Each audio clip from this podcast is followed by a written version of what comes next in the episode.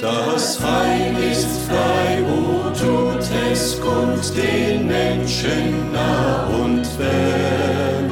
O rühmet froh mit lautem Mund die Gnade unseres Herrn. O Freud, o Freud, vom Himmel sie uns. Aufs Neue wird Ihnen wieder die Botschaft des Heils gebracht. Ein viertelstündiges Programm, das Ihnen helfen will, den biblischen Weg zu beschreiten und darauf zu bleiben. Möge der Geist Gottes das Gehörte in allen unseren Herzen vertiefen und uns helfen, es in die Tat umzusetzen.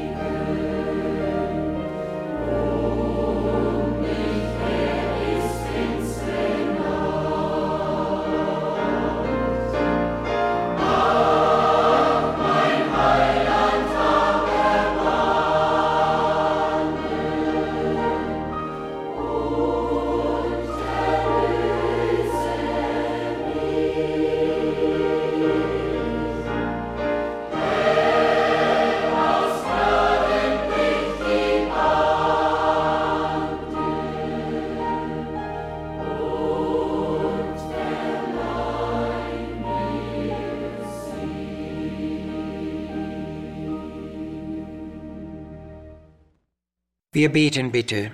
Unser Herr Jesus Christus, du bist der Welt Heiland genannt, aber nur wenige haben dich als ihren persönlichen Heiland angenommen. So gibt es viele heilandslose Herzen in dieser Welt. Viele aber haben dich in deiner Gnade und in deinem herzlichen Erbarmen erfahren. Wir danken dir, dass bei dir keine Auswahl und kein Ansehen der Person ist, denn du hast gesagt, wer zu mir kommt, den werde ich nicht hinausstoßen. So schenke doch bitte auch noch manch einem Menschen in unserer Zeit das Verlangen nach dir und nach der Erneuerung des Herzens. Amen. Nimm,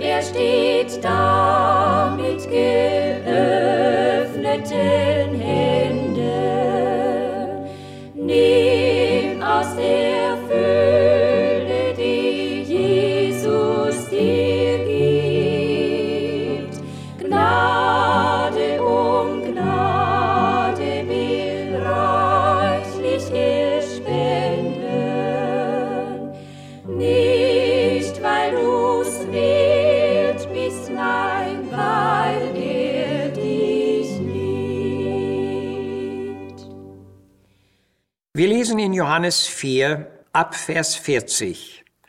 Als die Samariter zu Jesus kamen, baten sie ihn, dass er bei ihnen bliebe. Und er blieb zwei Tage. Und viele glaubten um seines Wortes willen und sprachen, wir haben selber gehört und erkannt, dass dieser ist wahrlich der Welt Heiland.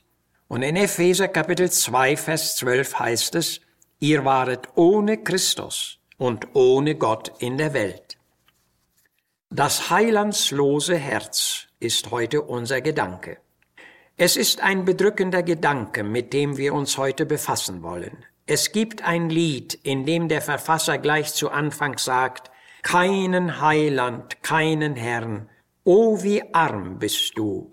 Das ist sehr trefflich ausgedrückt, denn das heilandslose Herz ist wirklich arm. Auch Jesus hatte diese Menschen immer wieder bedauert und sich denen stets herzlich angenommen, die ihn suchten. Und wir dürfen gewiss sein, dass er sich darin nicht geändert hat. In der Vorgeschichte zu unserem Text geht es um eine Frau, deren Namen wir nicht kennen. Sie wird einfach die Samariterin genannt, die ihre erste Begegnung mit Jesus an einem Wasserbrunnen hatte.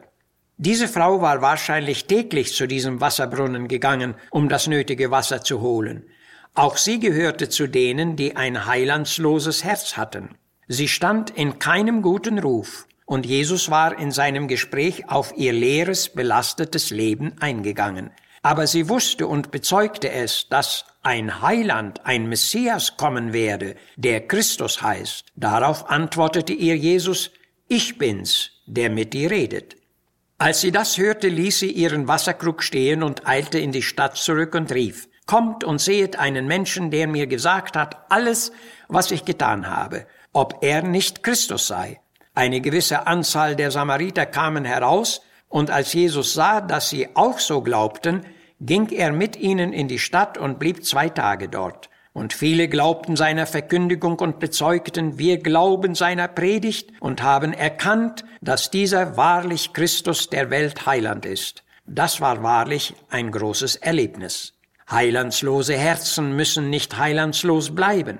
Das heilandslose Herz ist Gott entfremdet, geängstet, friedlos, unglücklich, belastet, schuldbeladen, verzweifelt und so weiter. Demgegenüber gibt es aber ein Leben im Licht, in der Gnade, in der Freiheit, in der Gerechtigkeit und im Frieden mit Gott. Und darum rief Jesus einmal in Tränen aus vor Jerusalem, Ach, wenn du doch erkennetest, was zu deinem Frieden dient und darauf bezogen sagte er, Kommet her zu mir alle, die ihr mühevoll und beladen seid, ich will euch erquicken, und ihr werdet Ruhe finden für eure Seelen. Und gerade zu diesem Zweck war Jesus in diese Welt gekommen. Und über diese Tatsache rief Paulus den Lobpreis aus, Gelobet sei Gott und der Vater unseres Herrn Jesus Christus, der uns gesegnet hat mit allerlei geistlichem Segen in himmlischen Gütern durch Christus Nein, meine teuren Freunde, wir stehen nicht unter einem leeren Himmel, sondern der himmlische Vater bietet uns einen vollen himmlischen Heilssegen durch Jesus Christus an. Jesus Christus ist darum eine ganz große Wichtigkeit für uns. Er ist der Weltheiland, der uns aus allen inneren Nöten erretten und heilen will. Das haben Gottlob sehr viele Menschen erkannt und sie haben ihre Sünden, ihre Schuld, ihre Ungerechtigkeiten und alle ihre Herzensnöte zu ihm gebracht und gnädige Annahme, Vergebung und Frieden erlangt. Sie haben eine wunderbare Wendung in ihrem Leben erfahren dürfen. Das Leben mit Gott ist keine Illusion und keine Einbildung. Der Heiland ist gerade für die heilandslosen Herzen da. Gerade sie dürfen ihn erleben und erfahren und wer er ist und wie er ist und was er ist. Gottes Wort sagt, sehet und schmecket, wie freundlich der Herr ist. Wohl dem, der auf ihn traut. Und die so auf ihn sehen, die werden erquickt. In einem Restaurant aß ein erfahrener Christ sein Mittagessen. Zum Schluss zog er noch eine Apfelsine heraus und genas sie als seine Nachspeise. Ganz in seiner Nähe aßen andere Gäste, und einer unter ihnen sprach allerlei Spott gegen die Christen aus. Da trat der genannte Christ dem Spötter gegenüber und fragte, Na, wie schmeckt Ihnen die Apfelsine? Da antwortete der, Die haben Sie doch gegessen und nicht ich. Darauf erwiderte der Gläubige, Gerade das ist Ihr Problem, lieber Freund. Sie reden von Dingen, die Sie nicht kennen. Und alles schwieg. Er aber verabschiedete sich freundlich und ging. Man kann den Heiland akzeptieren oder auch ignorieren. Man kann ihn wollen und auch ablehnen. Der Herr Jesus war sehr vielen heilandslosen Menschen begegnet und hatte vielerlei Reaktionen erlebt. Im 18. Kapitel nach Lukas lesen wir von einem Jüngling, der zu Jesus gekommen war. Er war ein Oberster und war sehr reich, aber er hatte ein heilandsloses Herz. Jesus sah ihn an und liebte ihn, doch als er ihm den Weg zu den himmlischen Schätzen gezeigt hatte, reagierte der junge Mann ablehnend und ging davon. Jeder muss seine Entscheidung treffen. Johannes berichtet von einigen Griechen, die Heiden, die zum Fest nach Jerusalem gekommen waren und dann die Bitte hatten, wir wollten Jesus gerne sehen. Hier erkennen wir ein inneres Verlangen nach Jesus, und als ihm das Anliegen der Griechen gemeldet war, freute er sich und sprach, die Zeit ist gekommen, dass der Menschensohn verherrlicht werde. Aber es ist ein großer Unterschied, ob jemand mit oder ohne Jesus in dieser Welt leben will. Und es ist ein großer Unterschied, ob man die Ewigkeit mit oder ohne den Heiland zubringen will. Die Entscheidung, die wir hier treffen, wird auch in der oberen Welt maßgebend sein. Von dem römischen Statthalter Pilatus ist die Frage bekannt, was soll ich denn mit Jesus machen?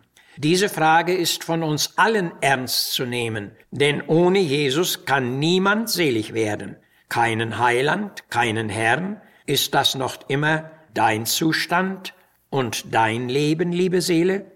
Einen Heiland musst du haben, der dir Zuflucht in der Not, Rettung in den Stürmen, Trost im Leid und Frieden in der Trübsal ist, Sieg in den Anfechtungen und Ruhe in den Wirren der Zeit gibt. Darum, nimm er steht da mit geöffneten Händen, nimm aus der Fülle, die Jesus dir gibt, Gnade um Gnade will reichlich er spenden, nicht weil du's wert bist, nein, weil er dich liebt. Lass dir nur schenken, lass alles dir geben. Nichts ist zu groß ihm und nichts ist zu klein. Er ist die Quelle des ewigen Lebens. Nah dich im Glauben und alles ist dein. Amen. Keinen Heiland, keinen Herrn,